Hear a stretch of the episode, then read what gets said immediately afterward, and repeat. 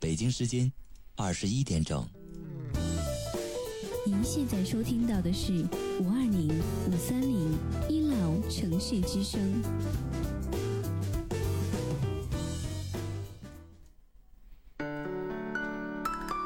您现在收听到的是五二零五三零一楼城市之声。我爱你，我想你，我想你。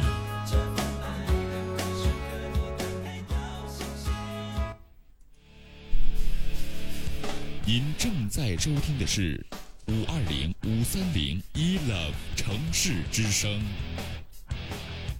爱一直闪亮，梦想延续。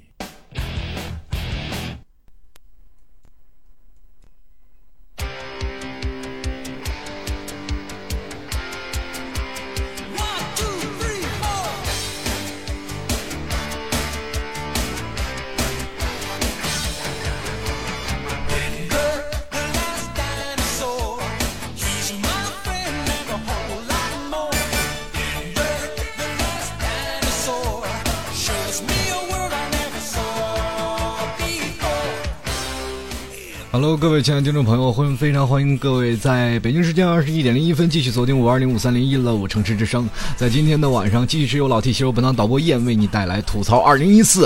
啊，在新的一年啊，马上就要开始了啊，就是怎么说呢？春节，呃，这两天也是启动了春运的第一天。那么预计呢，要有大概呃二点二亿人次要在第一季啊，也就是我们现在做回家都已经分了季了。前段时间我们可以看到这个，呃，美国大片儿啊，美国现在出现了很多的电视剧啊，我们都分成第一季、第二季啊。现在很多的电视也拍成一季、二季、三季。那么我们现在的春运也是进行了分段处理，呃，第一季、第二季、第三季。那么我们当然也可以分成第一波、第二波、第三波。只不过随着社会的时代的发展，我们变成了一季、两季、三季。那么第一季大概预计是二点二亿人次，你听听这人数。我跟你说，就一个春运就已经把老外吓倒了，你知道吗？但是我就是在想啊，这个如果说铁道部现在公开的这一道消息是二点二亿人次，那么他们说总共啊，我不知道从哪儿收到这个消息是，有人说大概能有好多啊，大概几亿人一直大大迁徙，就是南来北往的大调动。那么说到这里，也可以说在我们现在的呃。交通工具是越来越发达了，我们开始行走在这个社会当中。比如说，在这个城市走到那个城市，以前地球我们就是称之为整个一个地球、一个城市、一个国家。现在我们地球成为村了，叫做地球村。真的是说句实话，坐个飞机去那哪里都一点问题没有。如果有钱的人是吧？没钱的人是什么样的一个生活的状态呢？没钱的人基本都是说，哎，今天晚上咱们去哪儿吃饭？坐几个小时公交车到那个地方去凑个份子。那有钱人呢，说走，咱们今天去那个城市喝咖啡，喝口咖啡，然后再坐飞机回来。当然了，这时间也是有点靠的。呃，关键人坐的是私家飞机。有的人和人人前人后，他们的攀比的心理是不一样的。有钱人他们有他们这样的活法，没钱人当然有没钱人活得滋润。比如说逢年过节回到家里，他们都说了，有钱人他们过年都在想什么事儿呢？过年就是想着如何赌啊，吃喝嫖赌抽是吧？咱嫖着过年就算了是吧？这个过年了，那个什么是吧？小姐们也放假了，吃喝抽啊。大家一起都在凑份子，都在一起聚一聚。那么回到现在的这生活状态，我可以看到了，有一位听众朋友给我留言，这个叫做呃叫做坑灭啊坑爹团灭队友，好像是大概是这个名字，但是他通过微信给我回的名字不是这个啊，叫 so。他说是这样说的啊，他说中国的现状啊是婊子成群，处女难寻啊，穿大街走小巷，到处都是麻辣烫。啤酒肚、小平头、大金链子、黄鹤楼、阮中华、硬玉溪，头发越短越牛逼，光膀子露纹身，做梦全是开大奔，穿貂皮挤公交，四处掉毛往下飘，拿苹果没有兜，招招晃晃啊，摇摇晃晃招小偷，交警队、派出所不找熟人没结果，聊微信见网友，本人总比照片丑。出租车头一甩，心情不好就拒载。当领导是真好，公款消费瞎胡搞。斯巴鲁汉兰达机关牌照没人查，城管局执法科明抢暗夺骗吃喝，超级道有机米骗来骗去骗自己，人拖人脸拖脸，专门杀熟跑保险，拆迁户死命扛，开发公司雇流氓，选村长拉选票，社会大哥最有尿，铁饭碗有财政，房子多的都改姓，爹是官儿是员，有权利贷不抽钱。这句话掐了别播啊！这段话如果要掐了，我这估计我也抓进去了。还有啊，卫生局街道办办点逼事先吃饭，这句话说的真好啊！这句确实是现在当代的民情。还有啊，教育好收费高，带着学生把房包。当然这也是个别现象啊。还有啊，这个社会的现状啊，就是 CCTV 还有勇气播放一条所谓的“扬正气促和谐”的公益广告啊。我们曾经看过，这个广告是这样写的：这个拿红包的医生说啊，这个给拿红包给医生，医生就说了，请别侮辱我。然后拿红包给法官，法官说，请别藐视我。拿红包给老师说，老师说，请别伤害我。拿红包给警察，警察说，请你尊重我。看完广告，我默默的对电视说，请你别逗我了，哥们儿。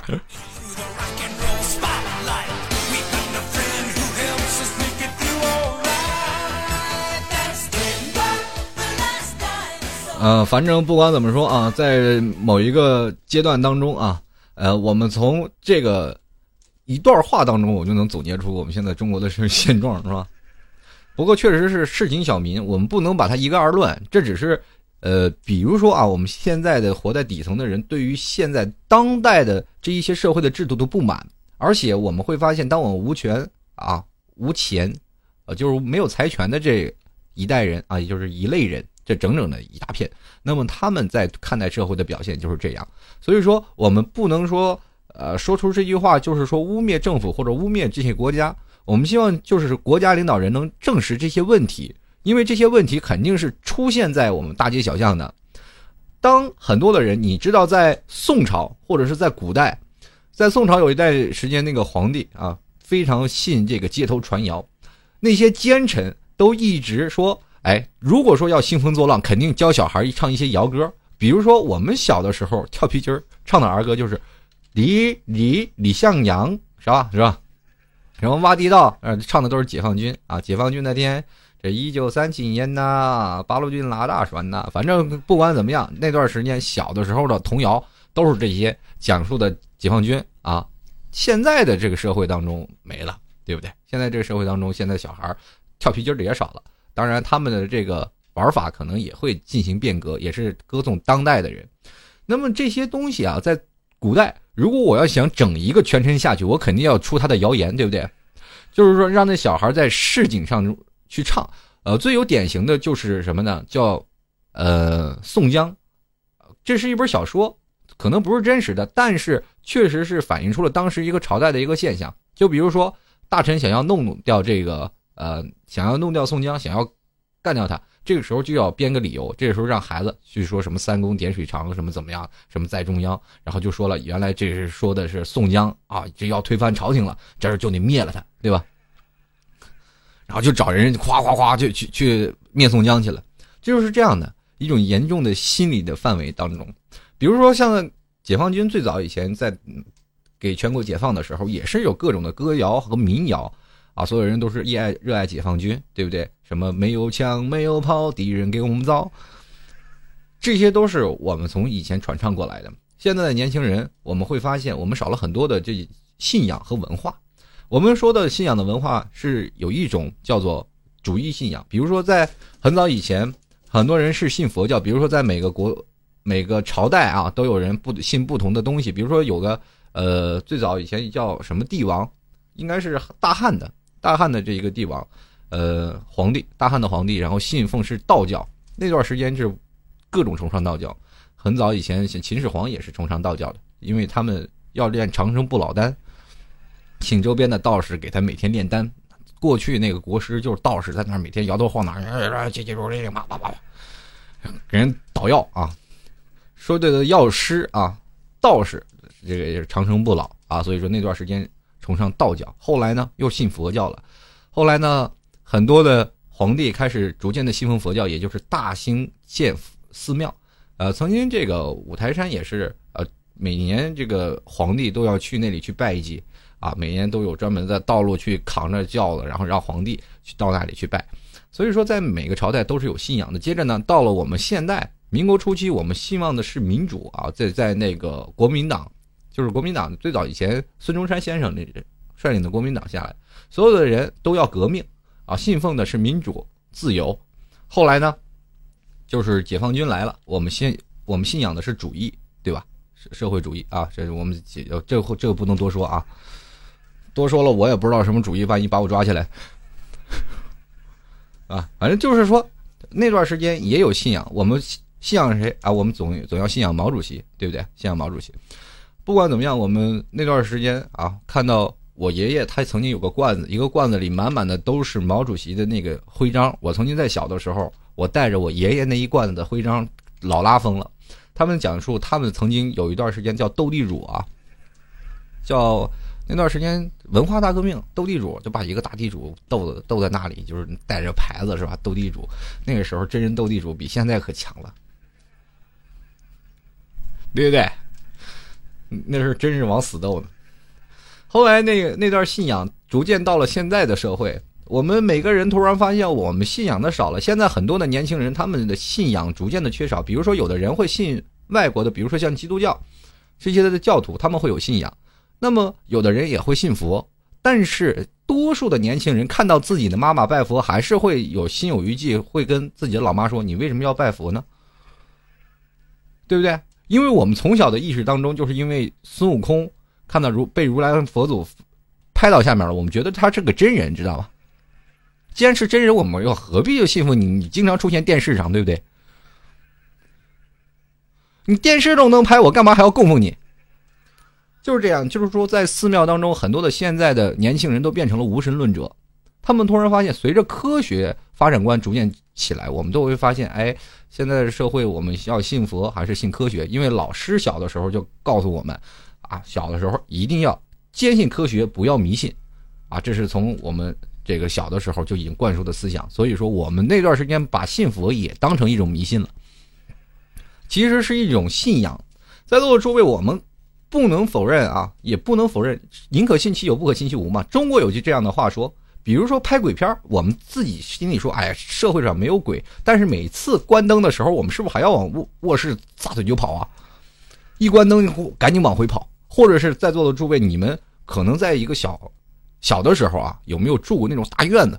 就是大院子的时候，我从大门进来的时候到自己的家里还有大概十来米，我一般关上门我就撒腿往里跑，因为我。总害怕这两边的黑洞洞的地方。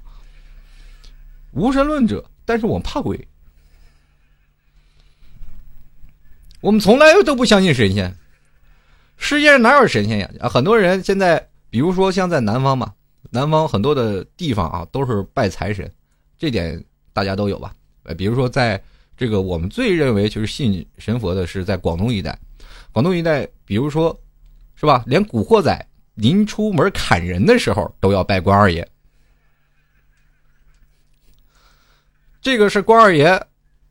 后来我就是有一天啊，我就第一次去广东，那阵儿还小，因为我在电视上《古惑仔》当中哈，或者是黑帮题材电影，我看特别多，好多人都是一直在这个拜关二爷，然后再出去砍人，然后犯了错，你在关二爷面前跪下啊，跪下。然后就开始一顿的什么家教啊，或者不是不是家教了，那阵儿叫家法，那开始实行家法了，或者是拜完了就出去砍人了，就是在他们对于古惑仔的一种信仰。后来呢，有一次我去广东吃饭，在那个饭店里就看着一个老板啪啪啪啪开始拜关二爷了，这个时候把我吓着了。我说：“老板，这是家黑店呀，这要砍人呐，这是。”哎呀，这这太吓人了啊！结果人一后来我才知道，原来关二爷有另一个身份，那叫做财神。哎，我就心想，这个关二爷不是武圣吗？跟财有什么关系啊？后后来我也不，我也到后来我也是一直闹不明白，为什么很多人拜关二爷就是拿他当财神了。这一点有一次我特别呃经历过的一件事，就是在广东朋友，他的爸爸妈妈特别信这个信佛啊，也就是信这些。呃，比如说像释迦牟尼啊，这这些这个佛祖，像是呃比较就是信奉这些。有一次我去他们家，哎呀吓着了，特别吓人。真的，你是知道是一种什么样的一种情况呢？就是一种什么样的情景啊？就那天他领着我去他们家了，我就去了。其实也就只是路过，他说上来坐坐吧，我说好。那坐完了，他换件衣服，我们就一起下来。那天我就一起跟着噔噔噔噔噔上楼了。上楼了以后，一开门，屋里黑森森的，就是感觉你一进去冒出一股凉气。这个时候就看到一个小屋，红着灯，然后慢慢飘出了淡淡的，那叫香啊香的味道，然后慢慢飘出那种香的气味。然后我一开门，啊，怎么回事呢？是因是因为那个，就是有一个地方，就是说他那专门有一个小屋，里面就是放了那个佛祖，然后去供拜，然后点盏小红灯，哎呀，特吓人。你从来都没有感觉到，我天哪，这世界上怎么会有这么吓人的地方？这是拜佛那拜鬼呢？是吧？你你也吓一跳是吧？所以说，这一点就是说，我们现在在过去人有一种信仰，我们现在没有了。很多的年轻人都是无神论者，我们有时候也会劝自己的爸妈说，不要去想这些东西。啊，有的爸妈他们，比如说现在的年轻人就结婚嘛，结婚这件事儿的父母总是要挑个人啊，挑个人给你算个命，生辰八字如何啊，性格是否相投，然后算好了以后呢，然后再说，哎，你在什么时候选个良辰吉日去结婚，这一点大家都知道吧？选择良辰吉日去结婚，那么很多的人就想了，哎呀，这个良辰。吉日应该怎么选呢？其实很简单，咱们在每次的十月一黄金周和五一劳动节的时候，就结婚的人特别多，因为他们都知道了，对不对？在国家算命先生比现在咱们这个叫做什么了？个人的算命肯定要强很多啊。国家制定的法定节日，那肯定是很好的这一个数字。呃，当然你只要不是清明节结婚就好，对不对？对，清明时节雨纷纷，路上行人欲断魂。要问酒家何处去？牧童遥指天安门。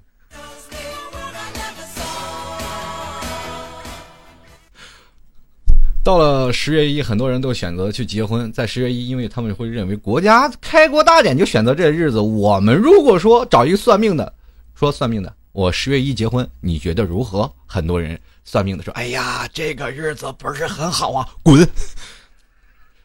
这国家都在这点开国大典，你说这个日子不好？我告诉你，我把这句话录音，我我现在给党中央寄去，你信吗？直接拉出去就毙了，对不对？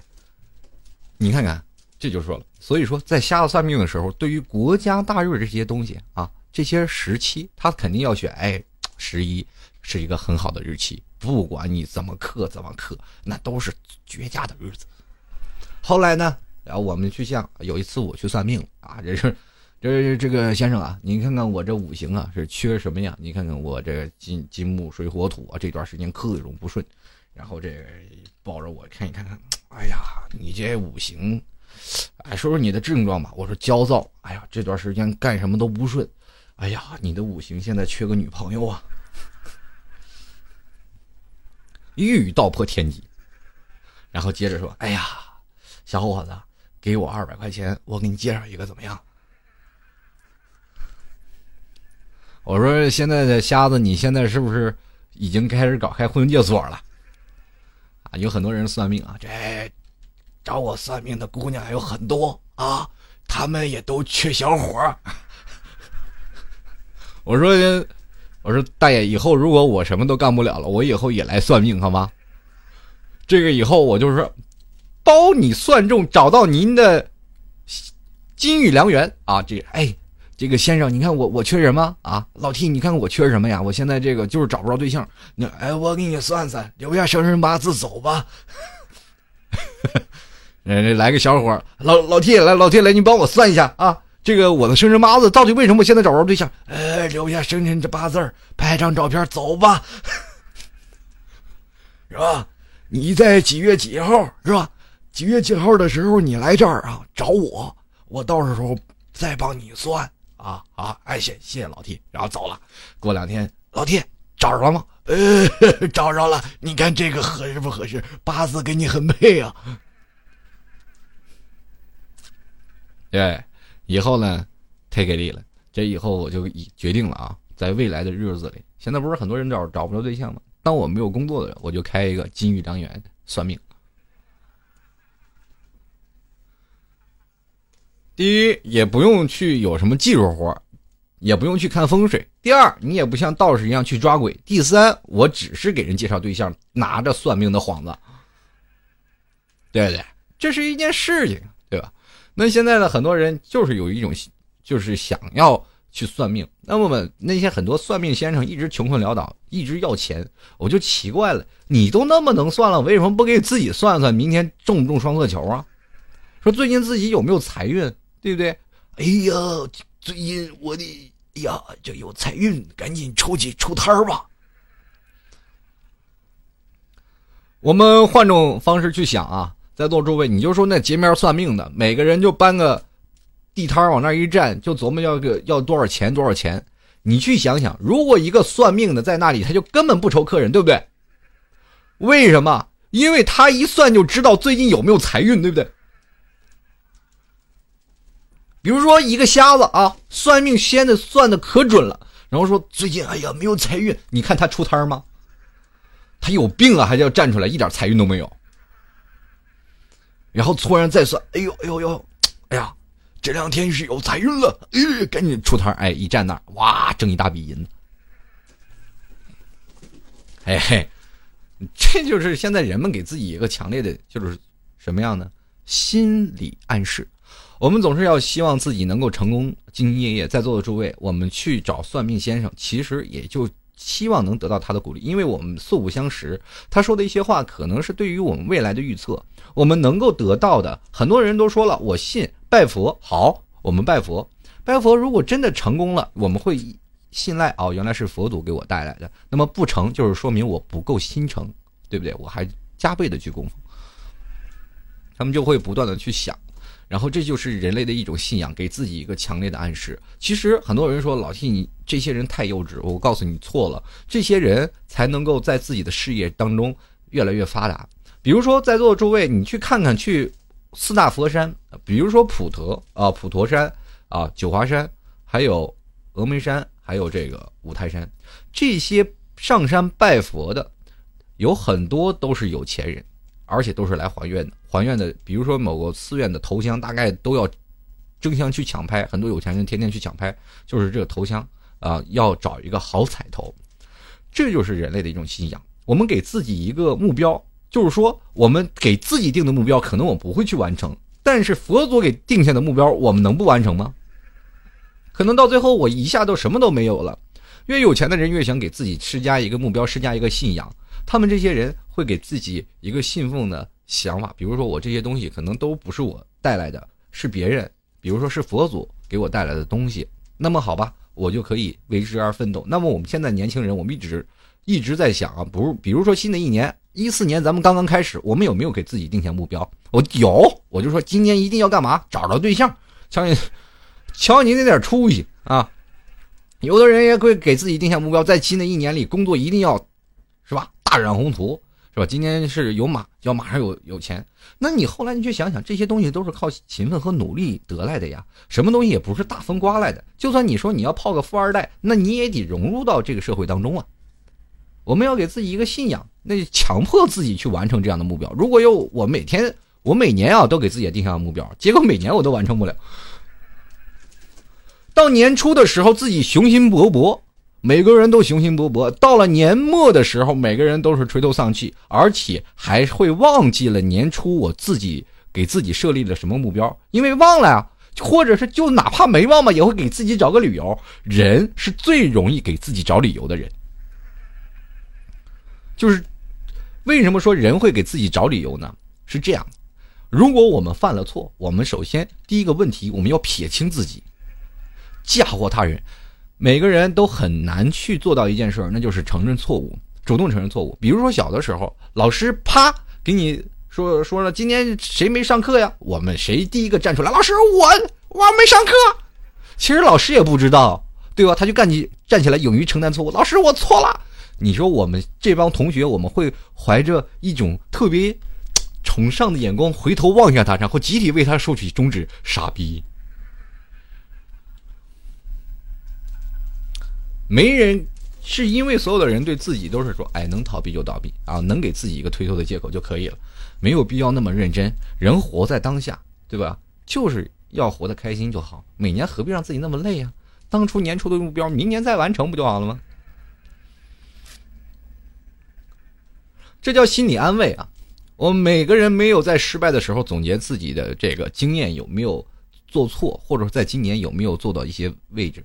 很多的年轻人啊，我记得，呃，有很多听众朋友在微信公众平台给我留言啊，给我留言说了很多，当时我没有一一回复，因为我觉得没有回复的意义。为什么呢？这帮听众朋友给我回复的，可能大多都是找不着对象的事儿啊，而且工作上的事儿很少。都说老 T 哦，比如说有一个朋友，他就说了，老 T 我这个是吧，女朋友要走了，已经呃这个喜欢的人要走了，他对我呢可能有点感觉，但是他马上就要走了，不在这个城市，那我就特喜欢他，我应该怎么办？再不表白我就没机会了，我该怎么办？那你告诉我这个问题怎么办？你是让我去追他吗？我不认识他呀。是你泡妞还是我泡妞？人人家要走了，你不表白，你还问我怎么办？有没有方法？这玩意有方法吗？我告诉你，一二三四五六七，咔，分手了，老提都怪你，对不对？这件事儿的时候，我们喜欢一个人就要去做，大胆去表白。你连表白都不敢，你就是说，哪怕就是跟他做出进进一步的动作，你都不敢，你还好意思在这儿问我怎么办？那些一直在问我的，不仅仅是一个听众朋友，好多，尤其是男生居多。我就奇怪了，男生你有点男子气概好不好？现在很多人啊，这个比如说啊，很多年轻人，外表很爷们儿，内心很娘。现在你如果有时间，你去看看你身边那些弯着的男人，你不要去鄙视人家。就是我们可以看到很多好基友啊，这很多好基友，然后他们对恋爱观会直言不讳，没有说含含含情脉脉，当时就直接就就上去，你就去想一个很多的男生弯的都能把直男掰弯了，那是需要多多么强大的勇气。在座的诸位，现在这些直男们，你们现在见到美女，你最起码性取向还是很明确吧，都喜欢女生吧？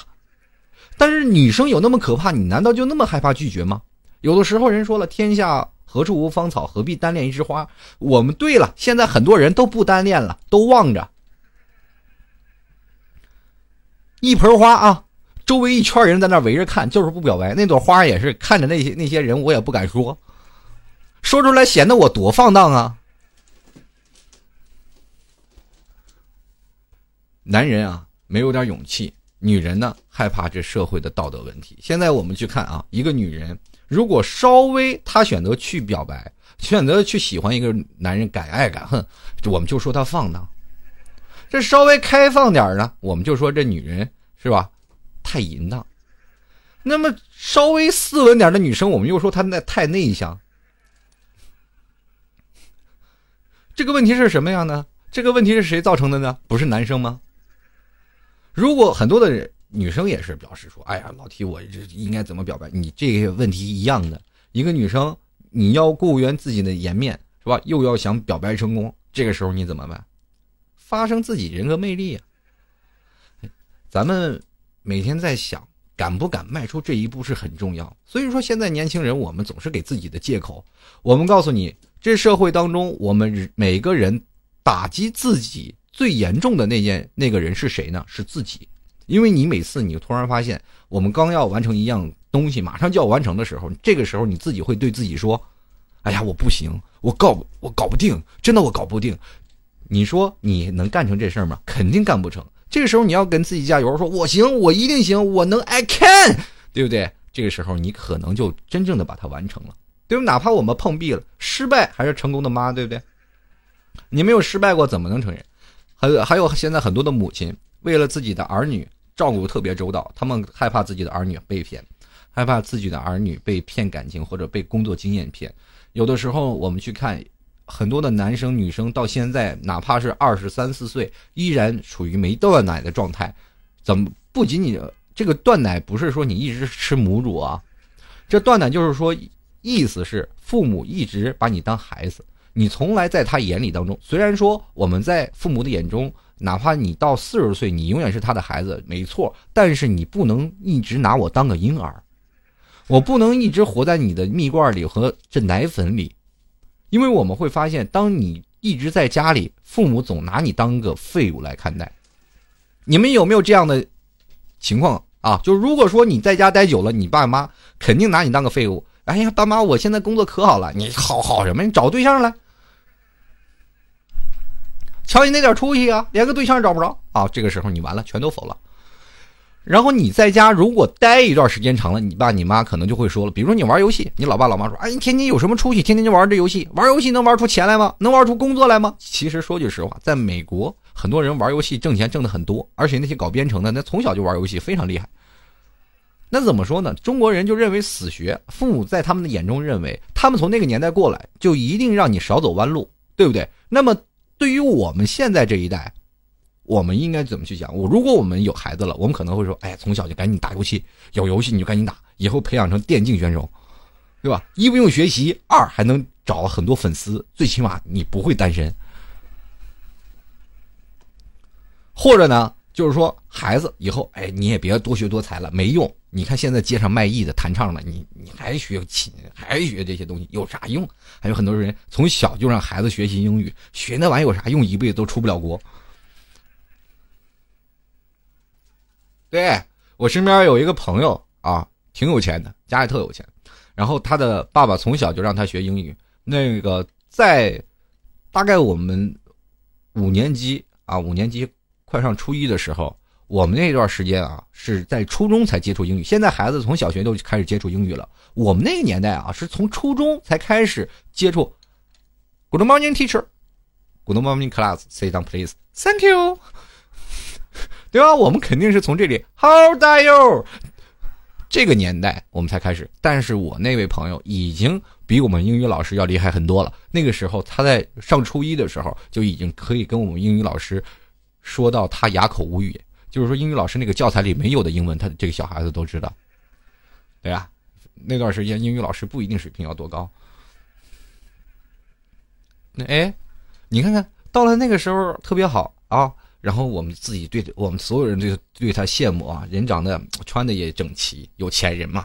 然后说了一口地道的英语，他说了：“我以后，当我上了高中，我可能就不要就不会跟你们在一块儿了。”我说：“为什么呀？”呃，我要走了，去哪儿？去美国。啊，我说去美国干嘛呢？啊，我们家要移民了，这个时候我只能在这念了。嗯，因为现在小，我去那里生活可能不太适应。现在我要。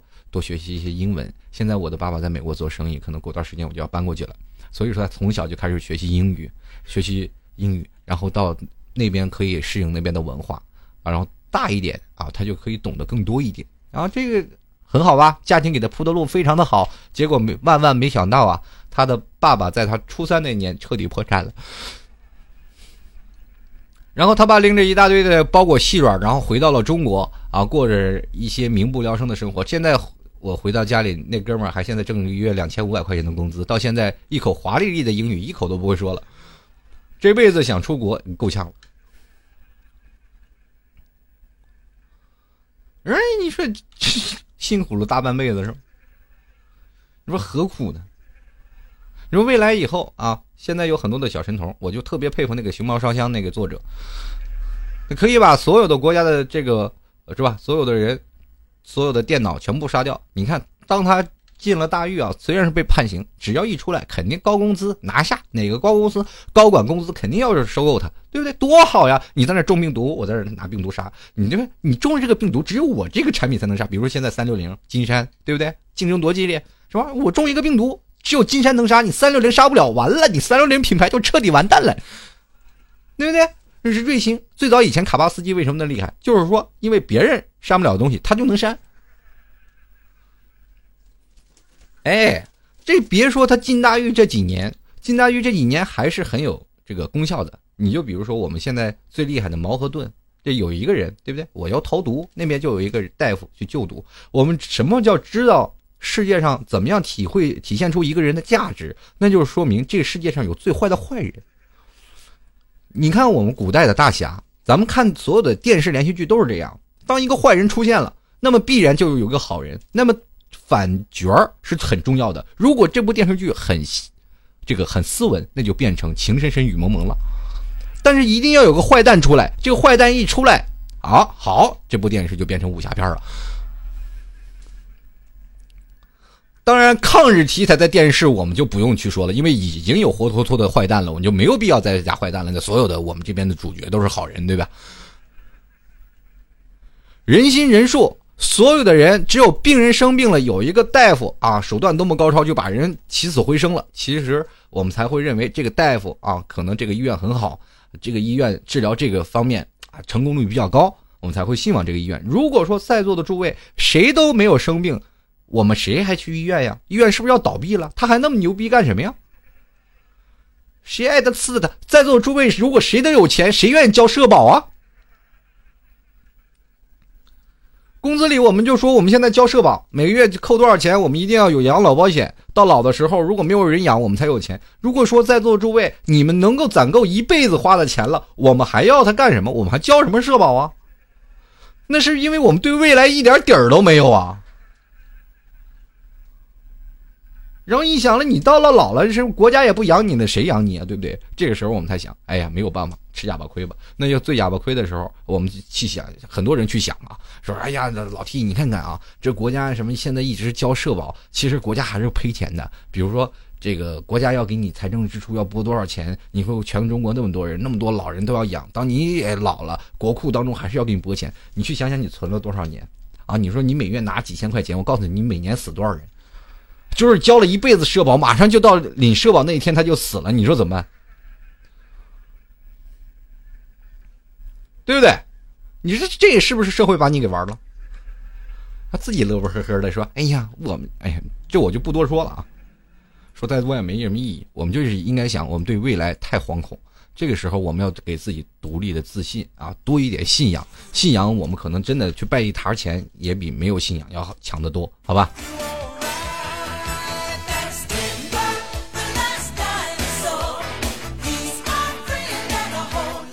好了，各位亲爱的听众朋友，你现在收听到的依然是一老五城市之声，这里依然是由老气球本档导播燕为你带来的吐槽二零一四。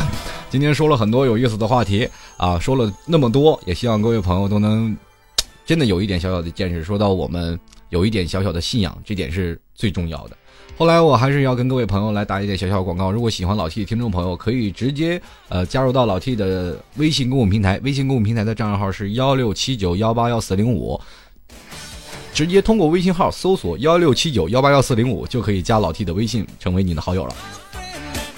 还有另另外一种方式啊，可以收听老 T 节目，比如说在新浪啊，这不是新浪微博当中也可以收听到老 T 节目，可以在喜马拉雅也可以收听到啊，同样也可以在苹果播客当中搜索吐槽二零一三啊，在这里也可以跟老 T 去收听，因为苹果播客那边没有更新二零一四，你知道吗？他现在还是二零一三，很多人说你该换图片了，我说换不了啊。因为我一换，很多听众朋友他就找不着我的节目了，所以说那个节目还在二零一三停着。但是喜马拉雅和这个新浪微博由于是通着的，所以说更新只要我在喜马拉雅一更新，那个新浪微博也会直直接收到。新浪微博呢就可以直接登录到新浪微博主播老 T 啊，搜索主播老 T 就可以找到老 T 的新浪微博了啊，加一下关注，里面就会老 T 随时更新的节目都会在新浪微博出现。同样呢，可以加入到喜马拉雅的队伍当中来。喜马拉雅呢，可以直接登录喜马拉雅页面，搜索主播老 T 也能找到我啊，里面有吐槽二零一四，所有的节目都会在里面。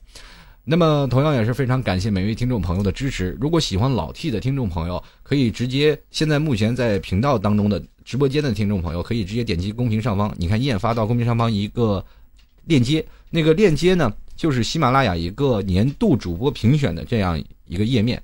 大家如果有新浪微博和腾讯微博，多给老 T。这个是吧？投一票啊！谢谢你们给老 T 投上宝贵的一票。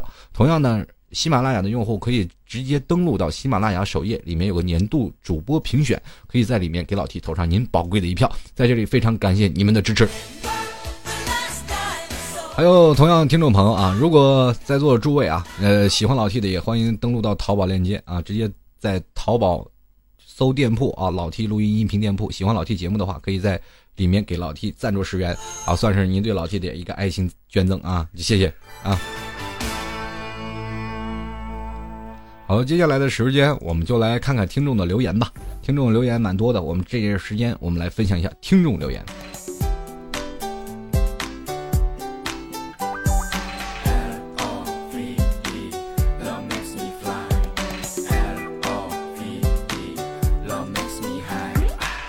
首先我们来看啊，还是坑爹团灭队友跟老 T 来说了一件事儿，他说这个以后啊，还是别给政府提意见。这个他说啊是这样的，您说交通堵啊，就给您限号了；您说私家车太多，给你摇号了；你说油不合格吧，它就污染空气，他就给你把油价涨了；你说房价太高买不起，给你征税百分之二十了；你说国产奶粉垃圾啊，这个给香港就是下禁令了；您说出租车不好打，起步价都涨了。您说呢？这个养老负担重，就给你延迟退休了。您说停车难，停车费给你翻一翻。你说长级啊，这个延长春节假期，连除夕都不给你放了。你说您再多攒，再说一句试试，再多嘴，再多嘴，你说你这事靠谱吗？你？我发现这件事儿目前来说，我就有点不太适合再多嘴了。如果再多嘴的话，各位的朋友，你们可能现在连信仰都没有啊。然后不管怎么样啊，这个我们每天都在吐槽这些事儿啊，这个加息办啊，吐槽油价，吐槽 GBD 啊，吐槽这个现在的房价等等等等，吐槽越多，我们会发现政府压根儿就不吃你那套。我们现在只能说出自己内心的不满，到头来我们也只能当个闷茄子，一句话也说不出来。现在很多的人都已经看惯了这些，富人们他们自然从中找到商机，穷人们就呃一直跟着政策。比如说今天房价涨了，那我就赶紧去买房；今天说油价涨了，我就赶紧排队买油；今天说我们车限号了，哎呀妈呀，这个熬夜呀，熬夜通宵四 S 店去买车呀。对，所以说不管怎么样啊，在每个地方的时候，啊，我们都会想，哎呀，这个国家的政策真是对老百姓真是太鼓舞了。我们突然想到一件事儿，曾经在前一段时间抢盐的那些老大妈们，你们都在干嘛呢？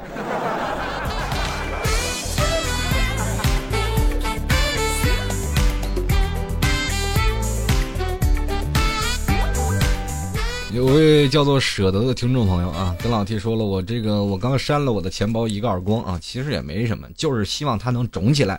他最近呢瘦的我都看不下去了。世界上最遥远的距离不是天安门看不到毛主席，而是打开钱包看不到毛主席。网上说到啊，现在的存折里不到百万不叫存款，叫余额。我审视了一下自己的工资，原来我的只能叫做手续费。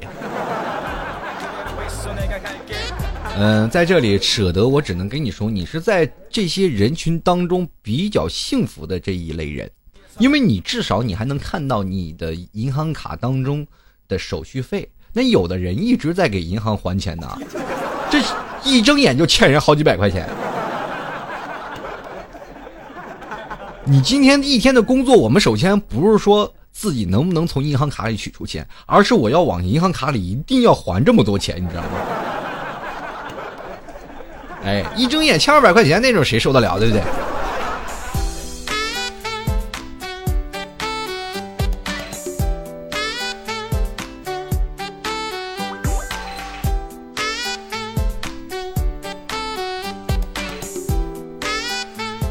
这个继续来看啊，也是关于我昨天节目的话题，就是说昨天我说从小挨打啊，从小挨打这件事儿，然后有位听众朋友叫做这个 QZCP 的听众朋友。说了什么呢？这个说了小时候啊，一犯错事儿，老爸就会动手，好像就是也习惯了做错事儿吧就挨打。直到那一次啊，就直到那下次做错了事儿，老爸默默无语、低头无言的时候，差点难受死我了。面对老爸的沉默，我真的不如打我一顿痛快。突然就是觉得突然长大了。也就是从那个时候呢开始，我再也不惹事儿了，一直乖乖的听话。哎呀，这真是浪子回头金不换。以后老爸一定要对孩子沉默。其实那天我告诉你，你老爸那天喝多了。你看他在沉默的时候，没准他还打呼噜了。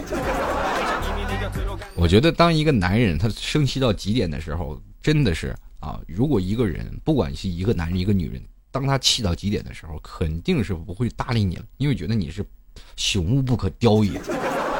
极度的失，我告诉你，当一个极度的生气转化为极度的失望这个阶段的时候，你就会发现，哎呀妈呀，你自己内心太脆弱了。你揍我吧，你打我吧，你打我呀！人心所向啊，我们从小都是挨着父子、父亲和母亲的鞭策当中成长。现在的孩子很少能看到这样，就父母鞭策孩子来鞭策我吧。孩子都是现在每天一敞开怀儿，后背拎把大剑，主公鞭策我吧，对吧？老爸老妈鸟都不鸟他。现在的孩子打架也很少啊，比如说在学校里，我可以看到一片这个和气生财的景象。现在的学校有的时候你路过啊，现在那些小学，你看那些孩子们上课啊，你就会觉得，哎呀，这个太和气了。你如果在我们那个年代是属于非常暴力的年代，每天下课的时候，你总是能看到一些我们这些中国人为什么爱围观呢？就是从上学的时候培养起来的。因为那段时间是在班级里，我们都是总是在想啊，哪个班哪个班又打架了，我们就一个路，你就会发现从。全校里那段时间，学校住的是平房啊。这位个班打架了，我们就集体下课，哇，往那个班跑啊！哪哪哪打架，有通风报信的。这小子以前肯定是，如果是上辈子他的爷爷是在八路军吹过号的。哎，哪哪哪哪哪哪啊！又打架了。我们这时候梆梆梆梆梆跑过去去看他们打架。然后今天打了过来。其实第一点是凑热热闹啊，第二点呢是在未来打架的时候学习一点经验。这点很重要。如果没有在曾经我们在一，呃小学的那个年，这个小年级的时候啊，去学的那点经验，到大了的时候肯定受欺负啊。所以就是这样。小的时候我们就是那样的。我记得有一年我，其实小的时候我能打架，真能打架啊，见谁都打。然后后来呢，就变成了被老爸打，打的太厉害了，你都不知道啊。那被我爸打的，呃，就是因为我把人打的打打了，差点打坏了，知道吗？老爸老妈这个对我打的啊，出手这个你又本来你在外头打架挺委屈，然后回来啊鼻子破了，然后老爸老妈干什么打架了？完了这一顿撬销，就什么叫跪那儿，梆梆梆一顿打，是长脾气了是吧？还学会跟人打架了是吧？梆梆梆，那伤上加伤啊，打很很难受啊。后来呢，就是又又打又打架，打架了，然后被老爸老妈梆梆梆梆又打。这以后打架了呢，不能告诉老爸老妈，就是回到家里啊。鼻子怎么肿了？哎呀，磕的，其实是让人给打的。然后我对面我也打他了啊，那对面也挺严重。第二天小区又传开了，你说你过来，又打架了。可是小的时候人家里人就是希望你的脾气呢不要太暴，但是在那个年代比较单纯的年代，哪有那么多呀？对不对？挣钱也就几百块钱，你要说给人看医生花上一百块钱，那全家都心痛死了，对不对？你说那就打吧，孩子你不争气，那段时间小。八九岁，你说你天天打架，你天天花钱，你受得了不受不了？你说你给人孩子打坏了，然后我老爸老妈拿着罐头给人去赔礼道歉去，他们也有自尊，对不对？当父母在别人父母面上拉不下脸来，比如说现在最早以前孩子打架了，老爸老妈撑腰，对不对？你在这打架了，你这着急，然后老爸老妈拉过来说：“你看把我家孩子打的。”然后如果老爸老妈呢，有的时候呢就不愿意惹事儿啊，好了，算了算了算了。别别打了啊！这这是孩子不争气，我也把孩子打了一顿，是吧？你就是得饶人且饶人，就过过去吧。然后就对方父母还不依不饶，我爸就把对方父母也揍了。然后打完了以后呢，这成成为了大人的战争，对吧？大人的战争一升级，咱们就是小孩之后，凑热闹。哎呀哎呀，哎，这使劲使劲打打，没看过，加油，老爸加油！加油完了，老爸打完人了，回来又把我揍一顿。我也不知道为什么，我小时候就感觉自己跟抽气抽气筒一样。你你说你把人家揍了，你赢了，我还给你加油，你回来还揍我。他们觉得我特别惹事儿啊，最后我被打怕了，那是真的，那打的特别狠那次。然后后来后来去想啊，人嘛一定要这冲动是魔鬼，呼一呼新鲜空气啊，我们就会觉得这世界是多么的美好。后来一想也就想开了，你说现在以前被孩子打也是一顿，对不对？被父母打也是一顿。那么少打一顿无所谓了，对不对？最起码我挨别人打了，我现在我就回到家不怎么挨打。回到家以后呢，就是老跟老爸老妈说，哎，挨欺负了。然后老爸老妈当时还迪卡尔说，哎，挨欺负了，那下次我给我帮你找他们，是吧？然后老爸老妈就开始给你撑腰，他们觉得这孩子长大了，终于不打人了。后来呢，就接着就老被打了，被打了，然后老父母一脸上挂不住啊。你说你被打了，你找人要医药费啊？那要医药费不开打吗？你得是吧？你最早以前打架的时候，你挨打了，你肯定得拉着点人要医药费，是吧？现在的那阵年轻人也小孩也聪明，是吧？打你的时候就打你一下两下，你也不疼不痒，你也不会实话破的躺医院去跟人要医药费，就因为打你一拳要医药费，你也不可能。其实这个时候你很烦，你虽然不疼，你特特别烦嘛。那边小时候老受欺负，然后家里人就一直说你从小你说你从小那么能打，你说现在怎么不能打了？我说还不是你们干的，是回事。那心里想，这老爸老妈说，是吧？他们打你，你不会动手啊？那么大个那么高个，你干嘛吃了？啊，一一生气啊！我当时心想，我你这啥呀？说的不打也是你们，打也是你们，你怎么整的这？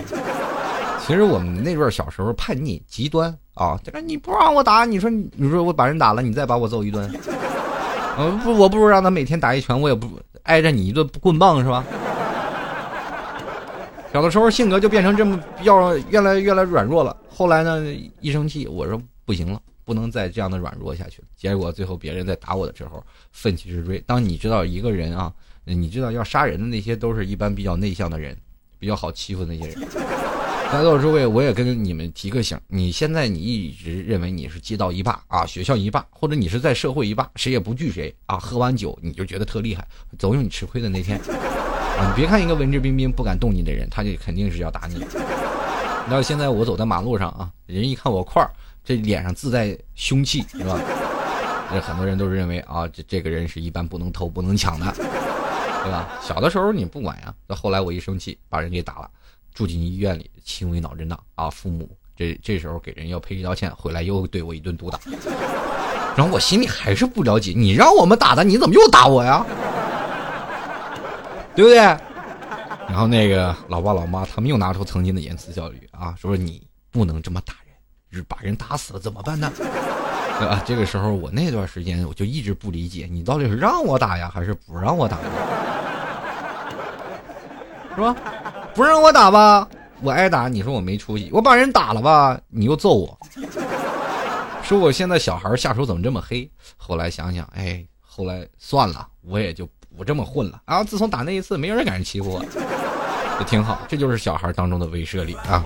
这个不管怎么样，都步入到社会当中呢，父母也是为你揪心啊，就是因为你也老怕你打架啊，所以说在人成长的这个过程当中，你也突然去想到，尽量不要动手，而而且去有一个理智的思维方式去解决问题。比如说你平时受欺负了，你当时就不要啊！我跟各位朋友说，很多人说一直。有这样的一种思想，就是说老受欺负，老受欺负的时候，他说我应该怎么去对待自己的这个部门的领导？有的时候他说部门领导让干什么，我就愿意干什么。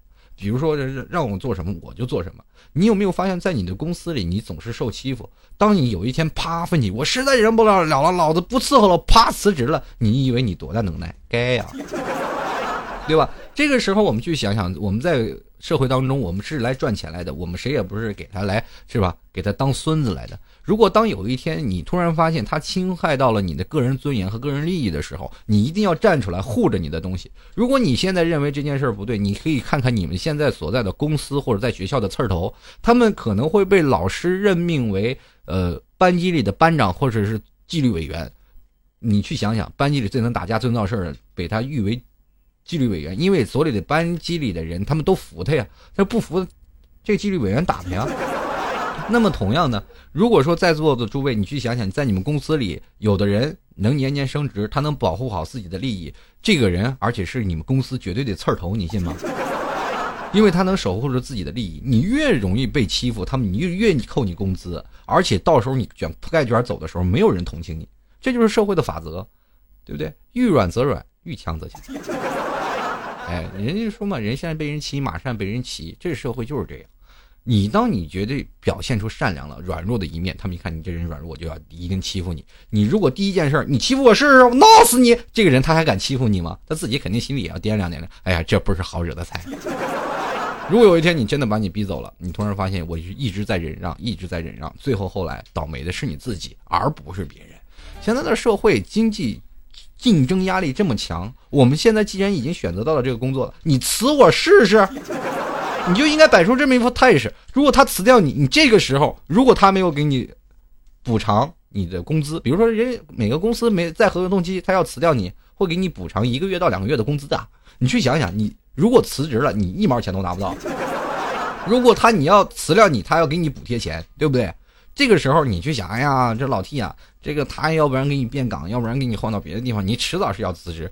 你就去想想，如果他要把你辞这个辞掉，是吧？你去想想，如果有一天他把你调到那儿了，你会不会想方设法让他辞掉你啊？这个时候你是不是还能换来一些钱呢？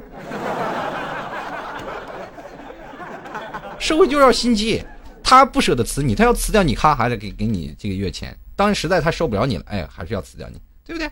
你也知道，赶紧让这大爷走，接着你去找到哪儿找不着工作，对不对？你要能守住自己的利益，那就是最好的。人嘛，在社会当中，哎，还是期待强者的，不是期待那些，比如说你很弱者，到后来还是被人欺负的很惨。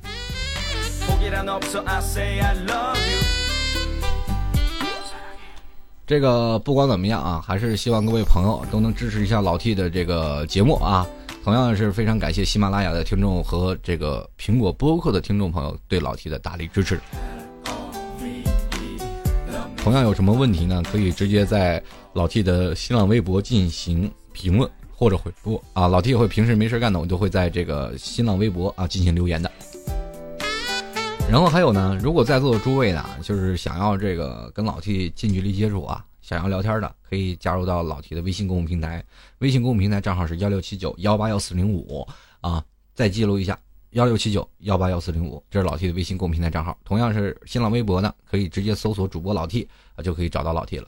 那么同样最近出现一个这个喜马拉雅的这个主播年度主播评选，如果喜欢老 T 听众朋友，可以直接点击喜马拉雅的首页，关注一下这个。嗯，就是喜马拉雅年度主播评选，可以从新浪微博和腾讯微博投老 T 一票啊！希望各位都能够支持一下老 T 啊！老 T 能给你带来这么多快乐的笑声之余，也能够得到你们一点点肯定，非常开心。同样呢，在这里啊，如果每一位听众朋友他们有什么所想的事儿啊，你不要去想那些感情的事儿。如果感情的事儿你要问老 T，我就会真的回答你。你连第一步都不敢迈出去，你怎我怎么去回答你这些问题？啊，有的人真的在呃，不管是喜马拉雅平台或者是在互动平台，都有不同的这种想法，都是说老 T，你就是一个百科全书，只要有什么事儿我就要问你。其实这样也是有不同的经验、不同的经历的人。如果有一天我真的是你的话，我可能会做出一顶像样的决定，因为我知道你们两个人的故事。当从你的角度去讲一件事儿，这件事儿就不是很完美。在座的诸位，你能知道这是什么意思吗？就是说，你想象的对方说可能不同意我跟他多少多长时间，但是他一直没有表态，我这时候应该怎么办？你知道他的想法吗？他不表态的想法可能是需要你去追他，你能知道吗？因为我生活当中不了解你说的那一位。如果要真的了解到那一位，我可以真的可以告诉你应该怎么去做。因为我不了解他，我也不知道他的思想，只能从你单方面的口头去阐述，我没有办法去做到。如果有一天可能适得其反，你又会记恨我啊，老 T，你这支的什么包招？所以说，人生的路都是要自己走。如果我们每天就是去想我们走，比如说弯路。很多人都说我走太多的弯路，我们会发现我们会容易失败。现在年轻人他是容不得失败的，一个爱情每次都是要失败的。你要知道，如果你真心的被五真的有一次你追五百个女生，被五百个女生去甩掉了，你最后找到的爱情肯定是你最爱的，而且是所有人都羡慕的。你信不信？你很多人都承受不了失败，就说哎呀，错过这一个，我不知道又错过多少，一直在犹豫、优柔寡断，到后来你一个都得得不到，对不对？所以说，在每一段感情当中，你就是放开你的所有的情绪，放开你所有的架子，你就去追就好了。后来如果得到和得不到，那都是后来的命中注定。你还有你当中的表现。如果你真的到头来一直在忙，一直在推脱，一直在给自己说我一直不敢追，你告诉你，你一一辈子单身，活该单身啊！好了，各位亲爱的听众朋友啊，非常开心各位来关注老 T 的听众朋友啊。转眼间时间过到二十一点五十九分，要跟各位亲爱的听众朋友说声再见了。那么我们下周啊，下周老七将继续跟各位吐槽最后一周的吐槽二零一四。在今天，我们非常感谢我们今天工作人员和现场的啊，我们我们的听众朋友，在这里跟大家说声拜拜了，我们下周再见，拜拜。